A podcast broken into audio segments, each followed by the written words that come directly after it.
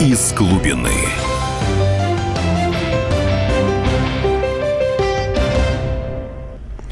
Добрый вечер. В эфире программа «Из глубины». В студии Егор Холмогоров, Здравствуйте. журналист, и Дмитрий Стешин, спецкор «Комсомольской правды». Мы тут обсуждаем проекции прошлого на современность, но сегодня у нас, наверное, одни новости. Первая, наверное, самая громкая тема – это нападение на Татьяну Фергенгауэр, э, ведущего «Эхо Москвы». Тут у меня, конечно, все смешалось, потому что я, например, исповедую корпоративную солидарность и считаю, что ну, это неправильно.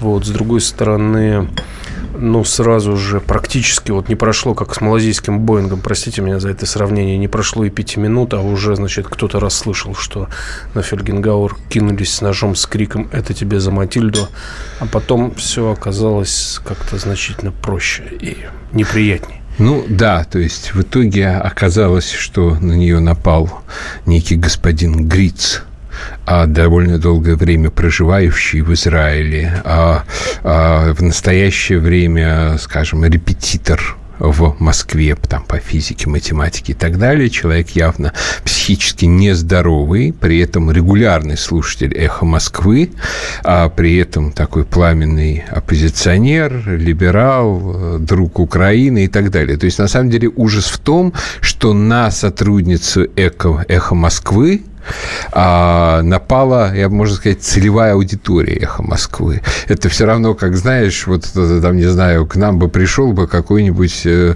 там, э, я бы сказал, право, да, православный ополченец. Ну, так, не, не дай бог, конечно, потому что, в общем, сумасшедшие люди везде бывают, в любой социальной среде, но тем не менее, то есть первое естественное желание, конечно, там, пожалеть, даже несмотря на то, что, скажем, эта госпожа Фельгенгауэр писала там по поводу смерти Моторола и так далее. Ну, что написал? Вот, ну, ничего хорошего. Ничего. ничего хорошего. Вот я вот сейчас конкретную цитату не найду, но вот буквально сегодня с как бы днем а, мне э, давали ссылку на это дело. Ничего хорошего. Это когда начали натягивать на глобус этой да, истории да, да. Э, патриотов. Вот. Да? Но, грубо говоря, после того, как когда стало уже известно, кто это совершил, во что это все вылилось и так далее.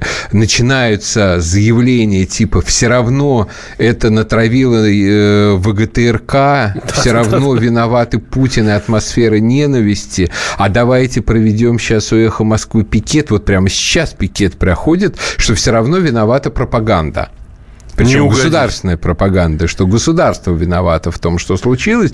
После этого как-то, ну, как-то корпоративная солидарность все-таки уплывает куда-то на второе место, потому что перед нами, ну, попытка совершенно откровенного, наглого использования, я бы сказал, своей внутренней абсолютной истории, как бы вот такой абсолютно местечковой, а, с элементами такие, такой, я бы сказал, климовщины. Если кто помнит, был такой в 90-е годы автор Климов, там он описывал всякие вот такие вот странные психические извращения, да. Вот, когда вот этой истории с Климовщиной пытаются придать такой, сказал, оппозиционный, антигосударственный там анти-антилиберальный, анти контекст, которого здесь ну, быть не может заведомо. Передернуть, это передернуть, уже. да, Егор Станиславович? Да. Обратить позор в подвиг, это из ДСДМБ цитата. Но на самом деле там все лежит на поверхности. Где-то в середине дня появилась ссылка а, в одной из социальных сетей, а, нападавший на нашу коллегу вел дневник. Я там немного там, где были посты не англоязычные, все. А он еще раз... часть по-английски писал, да? Да, у него примерно половина дневника. Видно, когда он проживал, он преподавал же и в Америке, и в Израиле ну, преподавал. Ну, вот я просто процитирую. Ну, да. сейчас, ну, вообще, конечно, меня поразило то, что э, вот это какой-то абсолютный Гоголь, записки сумасшедшего, вот натуральные. Цитирую. Да. То, что сейчас происходит, это сексуальное домогательство. Пользуясь тем, что заблокировать телепатический контакт сложнее, чем физический, Татьяна Фельгенгауэр непрерывно преследует меня утром, днем, ночью. Это продолжается уже пару недель. На все мои попытки остановить это преследование Татьяна не обращает внимания. Там еще каким-то образом был замешан э, совершенно безумный экстрасенс, э, которому вот этот нападавший э, высылал фотографии Татьяны, и он там, видно, я думаю, там не без его участия что-то произошло. И что мы имеем в сухом остатке, Егор Станиславович? Нет, ну, на сегодняшний момент мы в сухом остатке имеем то, что ну, как бы история действительно абсолютно какая-то дегенеративная история, а, которая привела, в общем, к достаточно печальному развитию событий. Будем надеяться, никаких трагических последствий это иметь не будет. Все останутся живы, а э, не все, будем надеяться, останутся на свободе. Вот. А, но попытка использовать вот эту историю, но я вам сейчас даже просто вот найду и где-нибудь там, это буквально вот в Телеграме от одного такого э, либерального рукопожатного э, телеграм-канала идет прям в другой. Ну вот я э, прям там, не знаю, вот профсоюз журналистов как трогательно. Коллеги, мы ждем вас у редакции «Эхо Москвы». Сегодня было совершено одно из самых громких за последнее время нападений на журналистов. И профсоюз журналистов призывает выйти на пикет солидарности с Татьяной Фельгенгауэр. Нападение, в котором она получила ножевое ранение, произошло на фоне кампании дискредитации, которая шла по государственному телеканалу «Россия-24». Вот как тонко, как подло сформулировано. На фоне. На фоне. Но уже кто-то писал явно, что Гобня специально нашла поехавшего человека, внушила ему телепатическими тоже. Государственное телевидение и прокремлевские издания уже не раз называли сотрудников «Эхо Москвы» пятой колонной, наймитами Госдепа и практически врагами народа. Вне зависимости от пока, вне зависимости от пока еще не выяснившихся обстоятельств сегодняшнего нападения, менее, профсоюз резко осуждает пропагандистский стиль и тон этих сюжетов и публикаций. Мы выходим сейчас и до конца сегодняшнего дня. И там дальше уже просто как бы фото каких-то дегенератов из серии а, «Виновата пропаганда», «Государство виновато» и так далее. Потому что на фоне. Вообще я предлагаю тогда еще проще как бы заявить, что вообще во всем виноват, допустим, Всемирный фестиваль молодежи и студентов.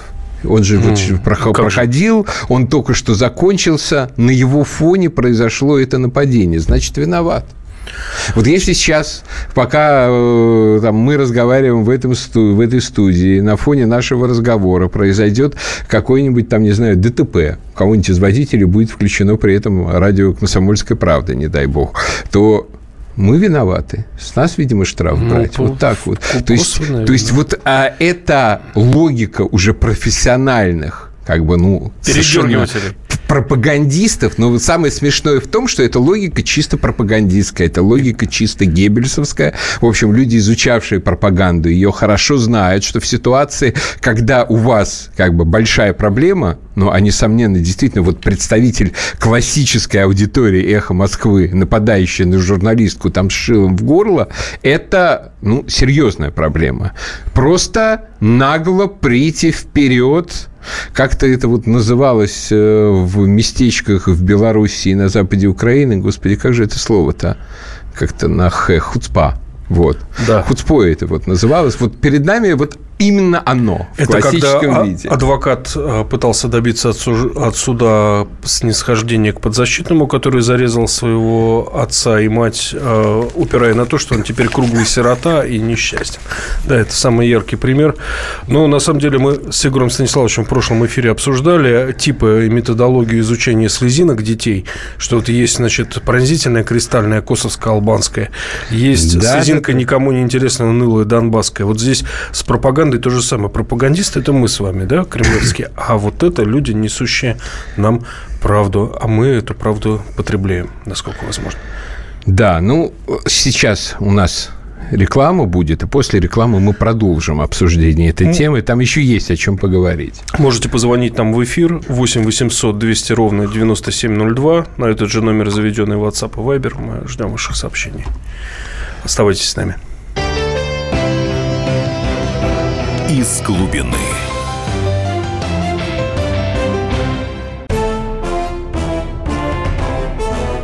Товарищи солдаты и офицеры российской армии. Полковник Баронец разрешает обратиться. Звоните и задавайте накопившиеся вопросы. Угроза НАТО, жилье для военнослужащих и перевооружение России – Обо всем этом Виктор Баранец знает лучше других. Программу «Военный ревю» слушайте по будням с 5 вечера по московскому времени. Из глубины.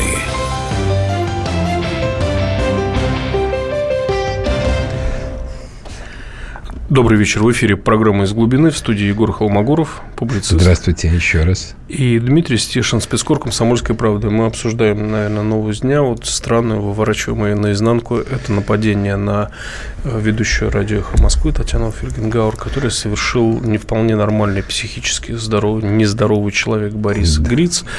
А да, при... вообще, э, как бы из корня все понятно. Там молодая, красивая женщина. То есть, понятное дело, что у этого человека просто поехала крыша. Между прочим, настоящая фамилия у нее не Фельгенгауэр, она вот известному военному обозревателю приходится падчерицей. Но ее зовут Татьяна Шадрина. Вот. То есть, на самом деле, если действовать в логике интерпретации, которую придерживаются, а, собственно, вот те, кто заявляют, что во всем там виновата пропаганда, Путин и так далее, мы можем заявить, что это вообще был, можно сказать, акт этнического террора против как бы, русского народа. Вот, то есть вообще можно долго вот глумиться в том же стиле. Я просто сегодня это даже в своем телеграм-канале, как бы если вы вдруг его читаете, называется Холмогор Толкс, а, вот, а, просто продемонстрировал, что можно то же самое. Как бы на любой трагедии также спекулировать. Лейтенант Росгвардии застрелил четырех сослуживцев в Чечне. Вот, конечно, жуткая просто а, трагедия. Вот. В этом ну, виновата атмосфера ненависти, которая вообще в отношении там, Чечни, наших солдат в Чечне в течение 20 лет а, развивала эхо Москвы. Там еще ну, новость тоже со странным криминальным душком.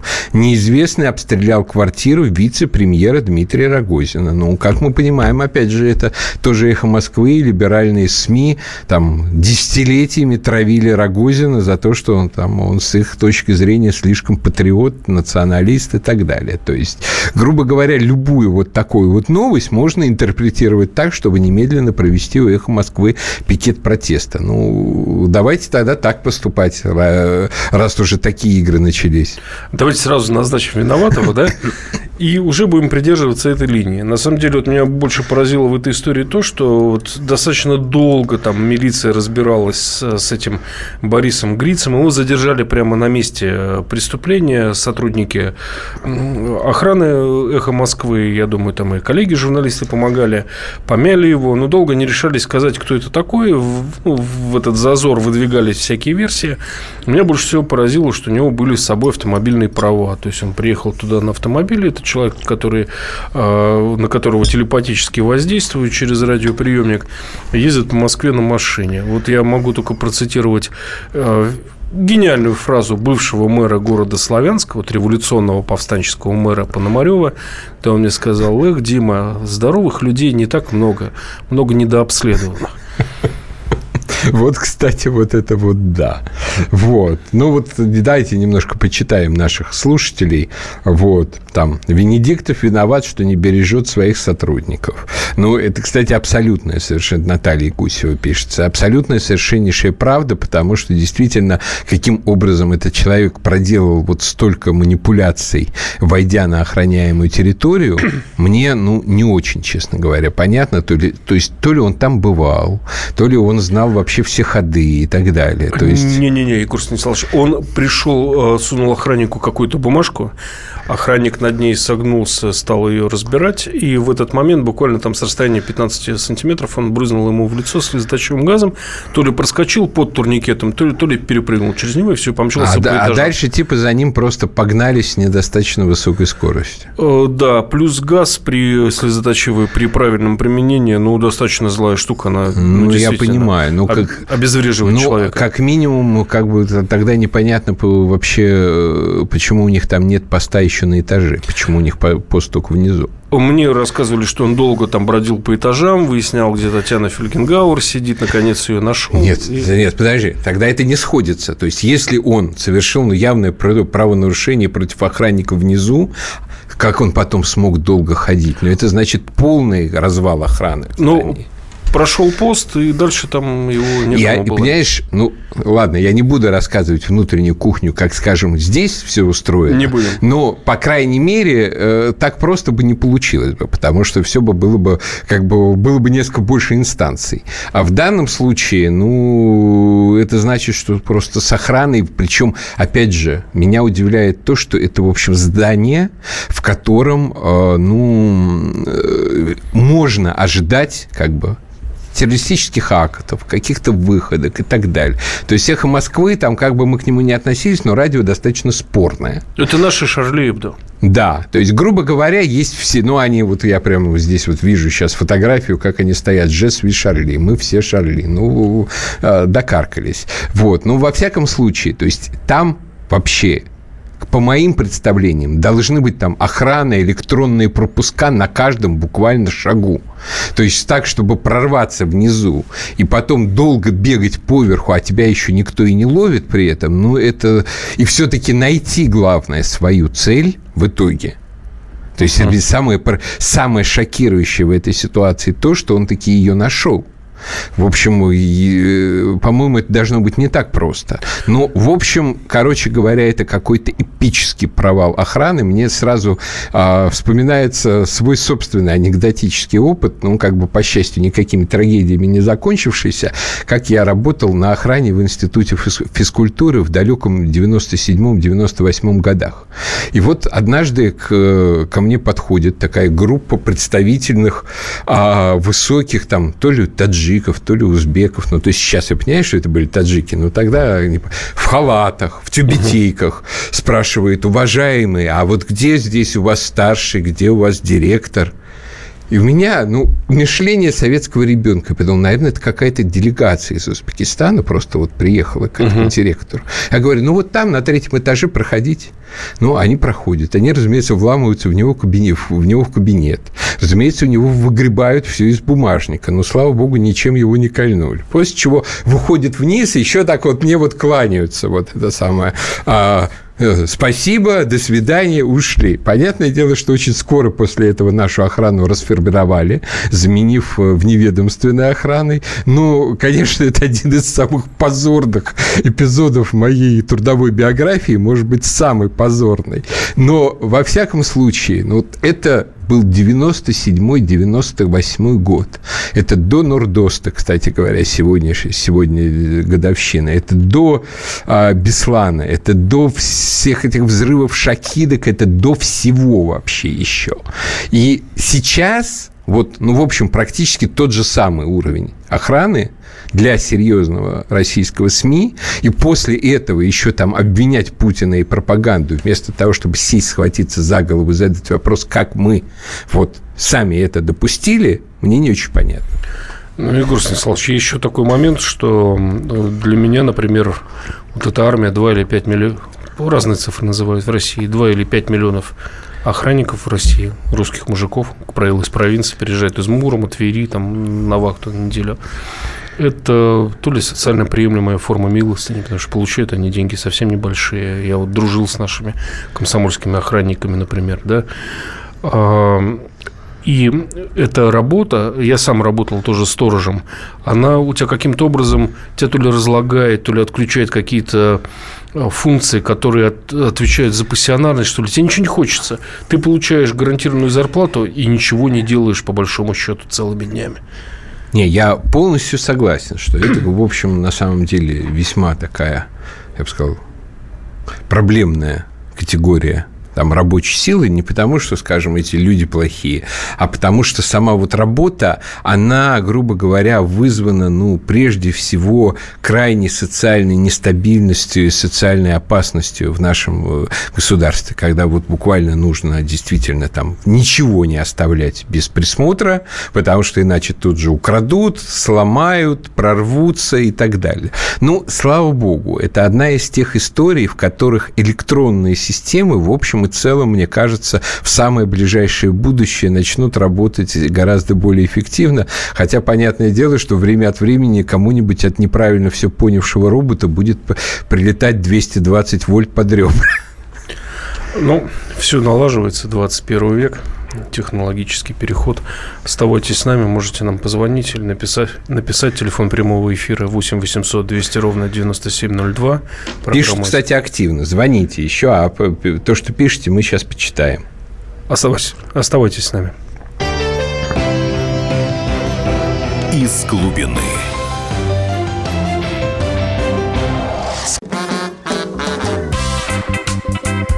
И в России. Мысли И за рубежом. Да хоть на Луне. Как же ты не дурачина, братец, если у тебя много сантиков, а ты в тюрьму попал. Деньги правят везде. О них говорили, говорят и будут говорить. По будням с 13 часов 5 минут по московскому времени в программе «Личные деньги» на радио «Комсомольская правда». Из глубины.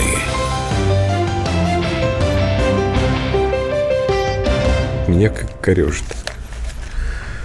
Добрый вечер. В эфире программа «Из глубины» в студии Егор Холмогоров. Здравствуйте еще раз. И спецкор комсомолки Дмитрий Стешин. Мы принимаем звонки. Наш телефон э, прямого эфира 8 800 200 ровно 9702. Также на этот номер вы можете отправить сообщение в WhatsApp и в Viber. Мы постепенно переходим от э, скандала дня, нападение на радиоведущую «Эхо Москвы» Татьяну Фельгенгауэр. Там, пойдем, уже больше нечего обсуждать. Mm-hmm. Сумасшедший человек.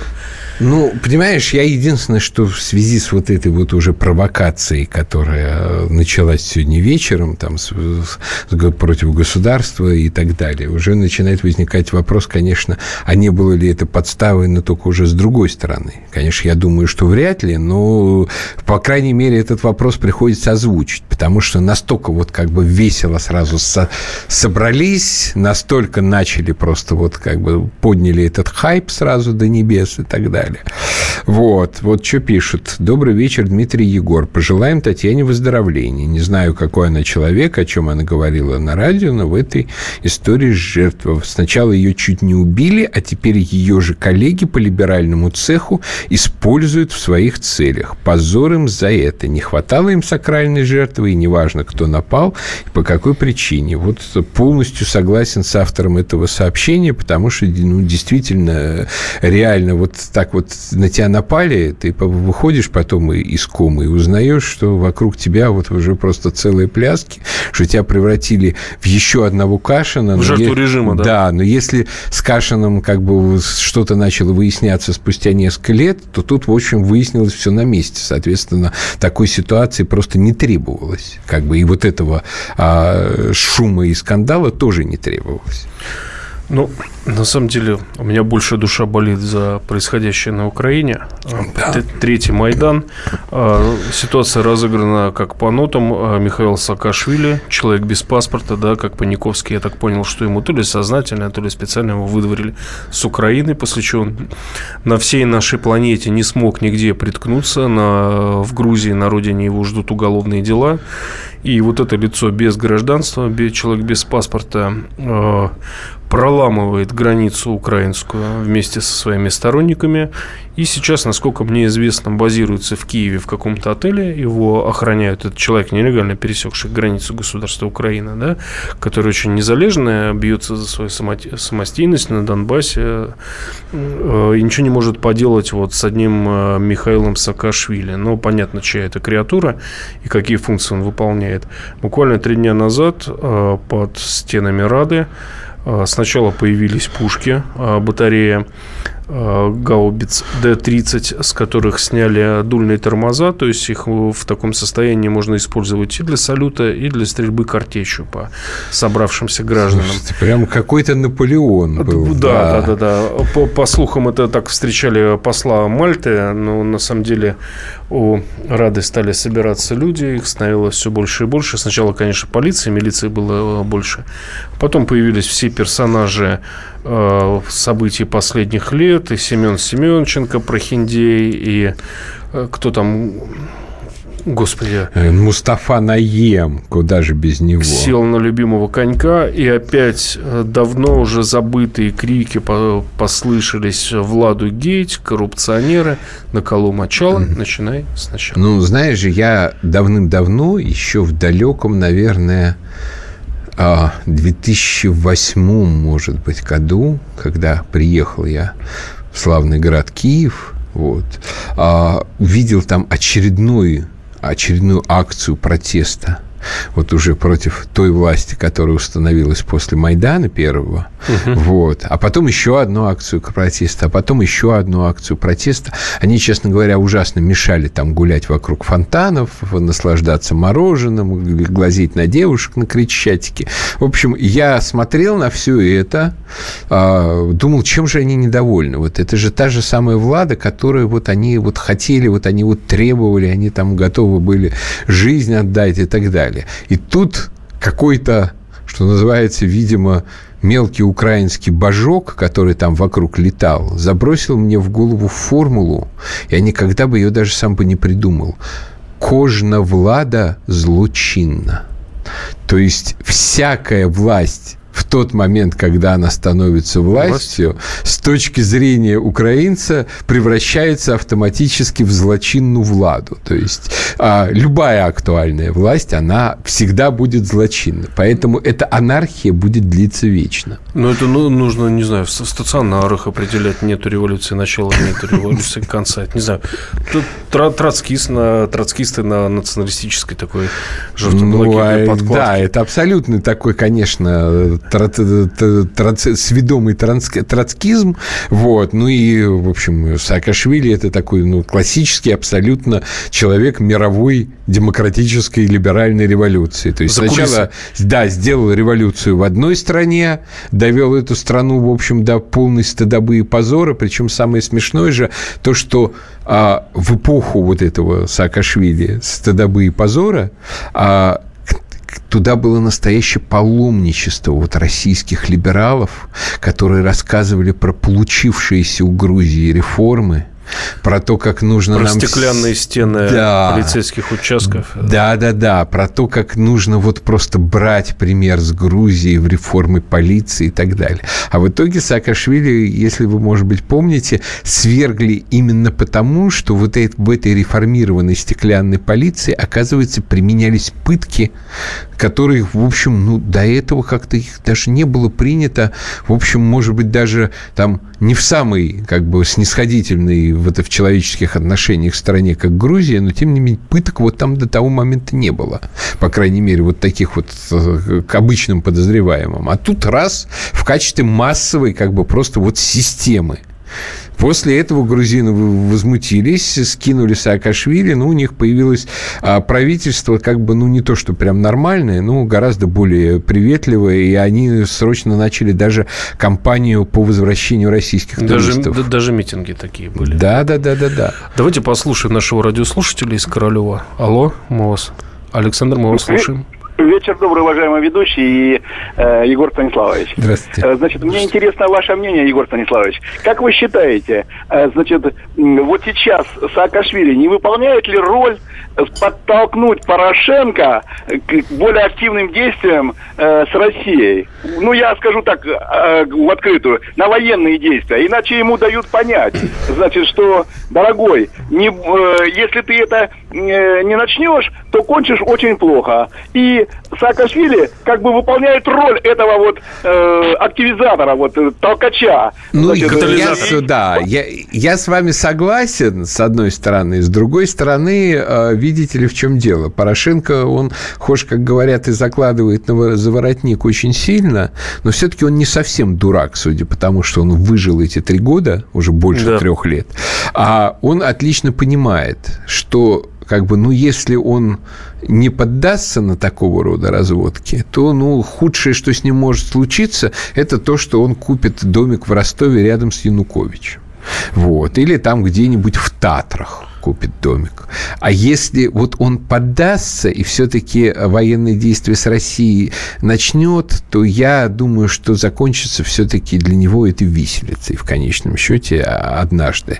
И ничем другим. То есть я при этом, как я всегда, я никогда начиная там с 21 февраля 2014 года, ни на секунду не сомневался в том, что Россия должна в этом как бы кризисе действовать очень жестко, что в Киеве режим надо сменить, потому что ничего хорошего для России присутствие такого а, прозападного фашистского режима а, в Киеве не как бы несет ни с какой точки зрения, вот э, там, кроме разве что воспитательной, вот о чем любит Дима говорить.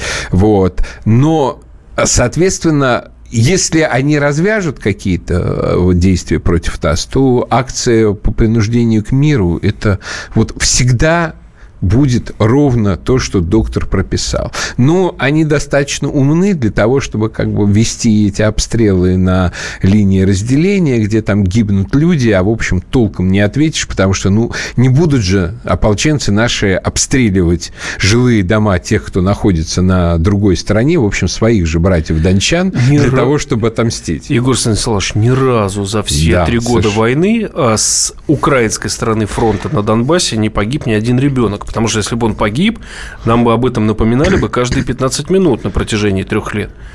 А, Совершенно верно. А здесь уже э, вот есть в Донецке аллея ангелов, где каждого ребенка, погибшего в ходе вот а, украинских обстрелов, фиксируют. Там уже более 100 имен, по-моему. Когда ее открывали, было 70. Вот. А сейчас уже, кажется, более 100. Вот вы можете оценить кошмар вот того, что там происходит. Ну, один из э, детей, трехлетний мальчик, Славянска, умер прямо на моих глазах на операционном столе. Это был конец, конец осады. И по одному из... Э, Славянск, он э, не имеет вот точно очерченной формы э, контура, вот как Москва, да, закольцованная МКАДом. Он такой медуза, у него много пригородов, это огромная агломерация. И вот по одному из пригородов ни с того ни с сего, в 8 вечера после дневной жары украинские артиллеристы с Корочуна нанесли удар, кинули 15 мин по э, частному сектору, по огородам, по домам. Люди в 8 вечера было, спала жара, и люди вышли, как я сам вырос на юге, а, вышли поливать свои огороды.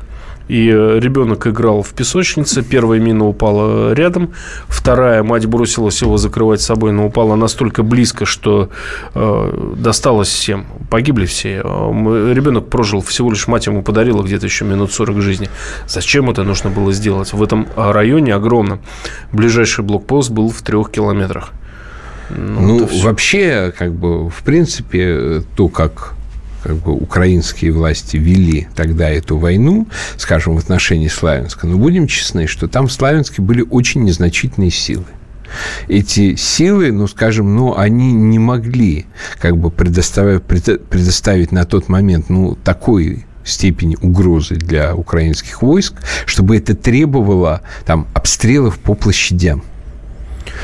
А еж... Ежедневных, да. Там оборона строилась за счет тревожных групп на приватбанковских э, броневиках. Они просто подскакивали. Совершенно верно. То есть, грубо говоря, никакого смысла, кроме как такого вот упражнения в геноциде по отношению к этим ватникам, в кавычках, мне кажется, у, для Украины просто не имело смысла. Расчеловечение. Причем да, сколько, да, да. сколько они били по центру города, даже все своими глазами. Они так ни разу не попали в штаб СБУ, где, э, то есть, вот в, здании, в комплекс комплекс СБУ, где сидело ополчение. Штаб. Совершенно верно. Вот нам пишут, кстати, еще про Саакашвили. Саакашвили – это новый тип политика гастарбайтера. Ну, вот отлично. Совершенно с вами Хорошо согласен. Но против рекламы, после рекламы мы вернемся еще к этой теме. Из глубины.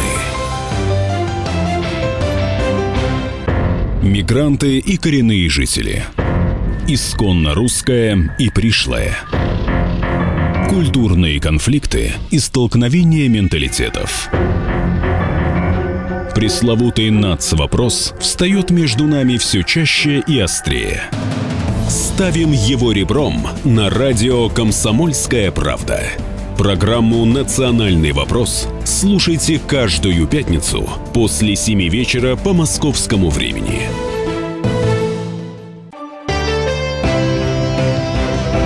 Из глубины.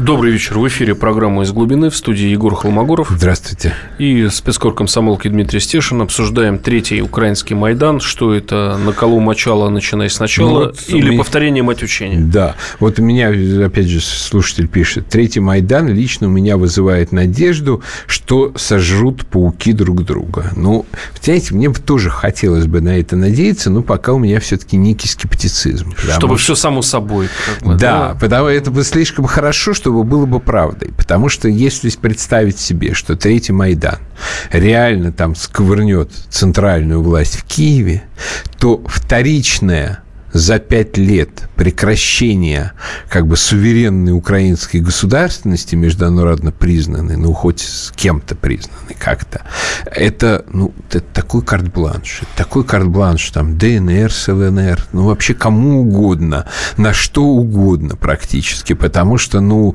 а, это уже даже не уровень, как говорят американские политологи, failed state. Это уже даже не failed, это уже просто выморочная собственность чья-то будет в этом случае случае. Егор Станиславович, а может быть это и есть единственный реальный в данный момент а, метод или способ, вот как цитируя Булгакова, закончить эту кровавую оперетку? Не, не, если бы я был кровавой гибней, как говорится, я бы именно этого бы и добивался. То есть это было бы моей конечной целью. Все-таки посадить скажем, нелегитимную, откровенно нелегитимную. Ну, да, ну, как бы свергнуть... Дваж, да, дважды нелегитимную. Свергнуть ту, как бы, силу, которую мы, как бы, что называется, официально все-таки признали. Я не знаю, зачем ее надо было признавать, эту порошенковскую хунту, но ее зачем-то признали. во имя любви. Вот, да. А, ну, как сказать, ну, скажем, Владимир Владимирович тут выступая на Валдае, он так сказал, что вот мы рассматриваем Украину как братский народ. Это украинским националистам не нравится, это и русским националистам не нравится, имея в виду, видимо, там вот люди, как раз людей типа меня, чтобы мы говорим о том, что не Украина – это не братский народ – что Украина – это просто часть России и часть русского народа, там, насильственно совершенно отторгнутая. А если говорить там о Новороссии, то, в общем, даже невозможно никаких аргументов привести против э, такой точки зрения. Вот. И, э, соответственно, в случае, если в очередной раз вот эта так называемая признанная украинская государственность распадется, и уже после всех этих усилий Евросоюза, США по их подталкиванию, накачиванию и так далее, то это будет, в общем, уже означать «умерла, как умерла».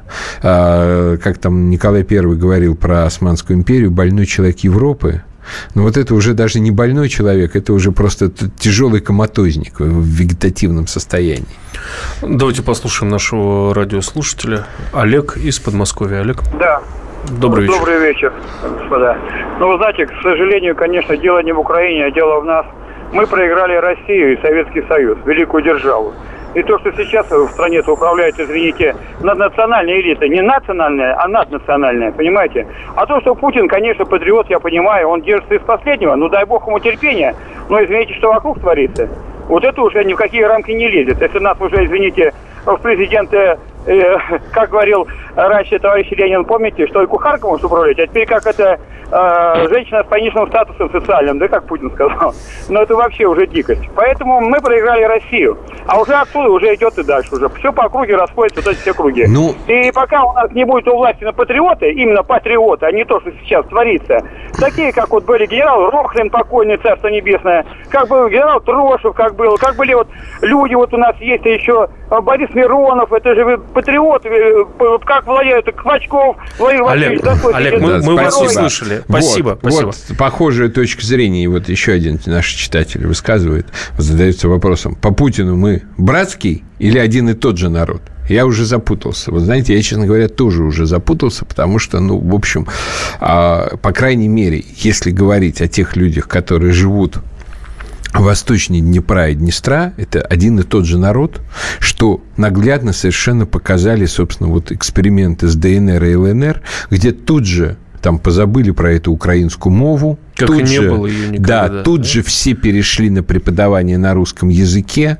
Тут же вот максимально там э, это общество, которое там есть, оно не доинтегрировалась в Россию только потому, что уже как бы Российская Федерация сама не дает доинтегрироваться. То есть все, что они со своей стороны могли сделать, чтобы интегрироваться, они сделали на 100% мгновенно. Точно так, та же история с Крымом. То есть вот когда я там сталкиваюсь в очередной раз в какой-нибудь либеральной прессе с рассуждениями о том, что вот там Поклонская какая-нибудь новая гражданка России, вот, а, а они учат нас чему-то, и я просто зверею от этого, потому что она родилась в одной со мной стране, чуть-чуть попозже, чем я, но в одной и той же стране. Просто я родился в городе Москве, а она родилась в Луганской области. Мало, как бы мы, и мы должны были жить в одной и той же стране. И то, что там как, на части этой страны случилось в какой-то момент Украина, это, ну, просто, ну, стихийное бедствие. Мы же не обвиняем человека за то, что он там попал в зону землетрясения или наводнения не обвиняя, и при этом там, может быть, даже потерял документы. Мы не а... говорим, что он от этого утратил право на гражданство. Обстоятельства неодолимой силы. Совершенно верно. Просто это и надо рассматривать, скажем, вот э, ситуацию с э, Украиной, с тем, как, э, что часть людей оказались там с этими желто-блокитными паспортами, просто как обстоятельства неодолимой силы. Приравнивать к утрате документов. То, что наша э, ФМС не, не, как бы до сих пор этого не осознает, это очень печально.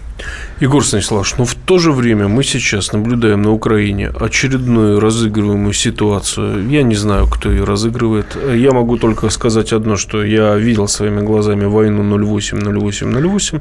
Я был, наверное, единственный российский журналист, пишущий на, да и снимающий на территории Грузии, когда эта война началась.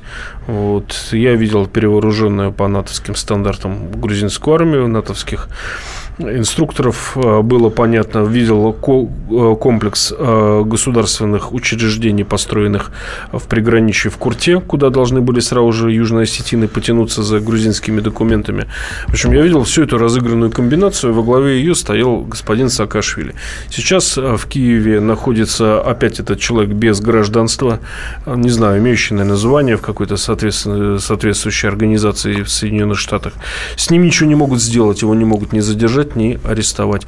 На ваш взгляд, чем это все закончится? Ну, я еще раз скажу, что если на самом деле они, это закончится новой операцией со стороны России по принуждению к Саакашвили к миру, еще один, одним прожеванным галстуком, то это будет очень хорошо, что в этом случае Миша, давай, давай. Вот, э, как бы, пусть он доведет тогда эту игру до конца. Ну, у меня такое ощущение, что это плевок в нас, а плевок а, в человека, который стоит во главе нашего государства, да, который в свое время э, Мих, Михаила Саакашвили пожалел, отведя назад разведку из пригородов Тбилиси, но он ничего не понял и, по-видимому, наказание продолжится. Я очень надеюсь. Оставайтесь с нами до следующей недели. До свидания. До свидания. Из глубины.